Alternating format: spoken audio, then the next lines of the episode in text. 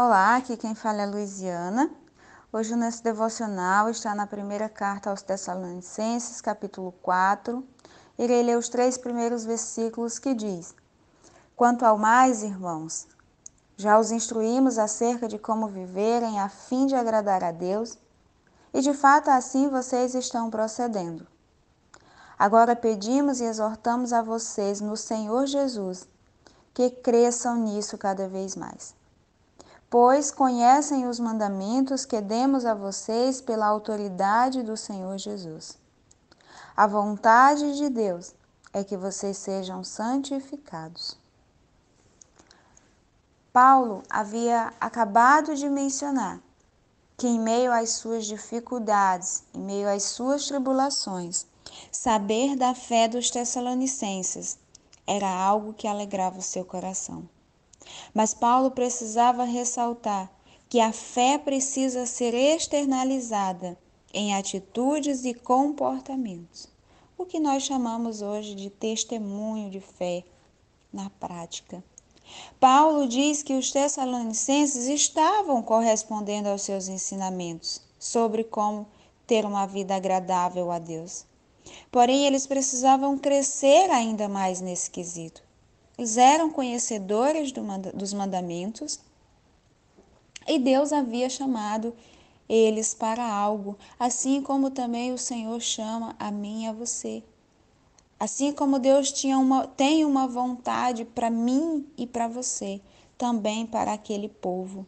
Qual era a vontade de Deus para aquele povo e para nós? O verso 3 diz que a vontade de Deus é que vocês sejam santificados.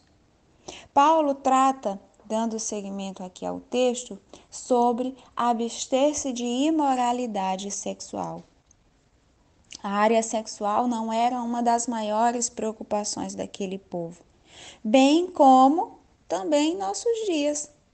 Paulo lembra aos Tessalonicenses, e hoje o Senhor lembra a nós, de não vivermos entregues às paixões da carne, mas subjugá-las a Deus. Outro assunto que Paulo trata aqui é a, o povo havia entendido erroneamente a volta de Cristo.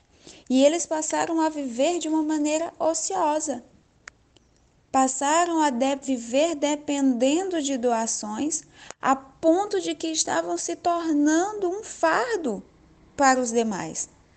E Paulo chama eles a desenvolverem as suas atividades, a trabalharem e irem mais além, serem um exemplo, ser um testemunho, ser uma referência para a sociedade à sua volta. E esse é o desafio hoje para nós. Que venhamos viver de maneira distinta, subjugando as nossas paixões, as nossas vontades da carne ao Senhor, sendo uma testemunha do reino em nosso trabalho e assim avançando na santificação diante de Deus e perante a sociedade à nossa volta. Que Deus abençoe o teu dia.